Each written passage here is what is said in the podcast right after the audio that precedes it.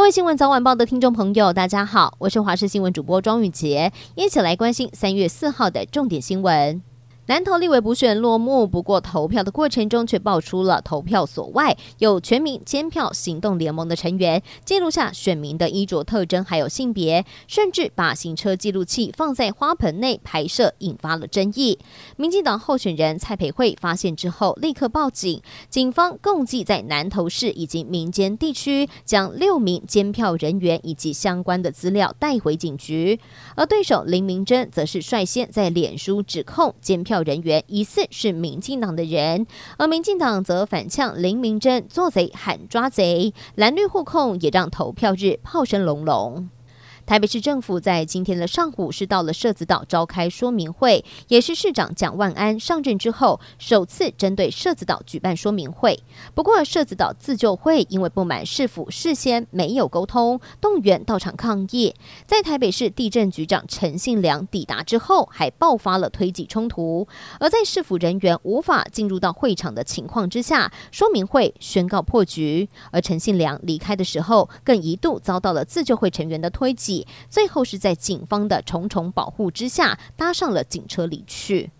前 NBA 球星魔兽霍华德在去年加盟桃园云豹，来台曾说会打满一季，但是外媒现在却报道了委内瑞拉直篮有意将他签下，引起了台湾球坛关注。对此，云豹表示魔兽训练一切正常。而日前 T1 直篮明星赛也爆出了争议，魔兽的翻译员被批评是在乱翻译。T1 联盟表示，因为现场很吵杂，才会有听错或者是翻译错误的情况发发生。美国加州最近历经了数十年来罕见的暴风雪，虽然山上的积雪创新高，夏天渴望用水无虞，但也导致了许多民众因此受困。而在大西洋的另一端，流经德国的莱茵河，水位低到看见大片的沙洲以及河床上的石头。气候专家指出，现在的水位比往年少两公尺，而且还观察到水位减少的时间点开始提前，并且悲观的预测，今年夏天欧洲可能会面临另一波的旱灾。乌俄两国军队在乌克兰持续激战，东部城市巴赫姆特战况相当的激烈。俄罗斯佣兵组织华格纳集团不仅接二连三宣布占领了村庄，还声称已经几乎包围了巴赫姆特。俄军战火猛烈，但是却大量的亏空国内的财政。有俄国富豪表示，除非俄罗斯能够获得其他国家的投资，否则可能会在明年花光资金。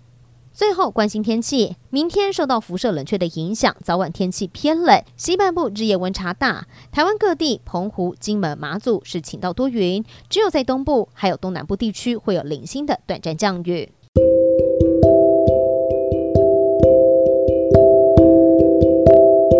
以上就是这一节的新闻内容，非常感谢您的收听，我们下次再会。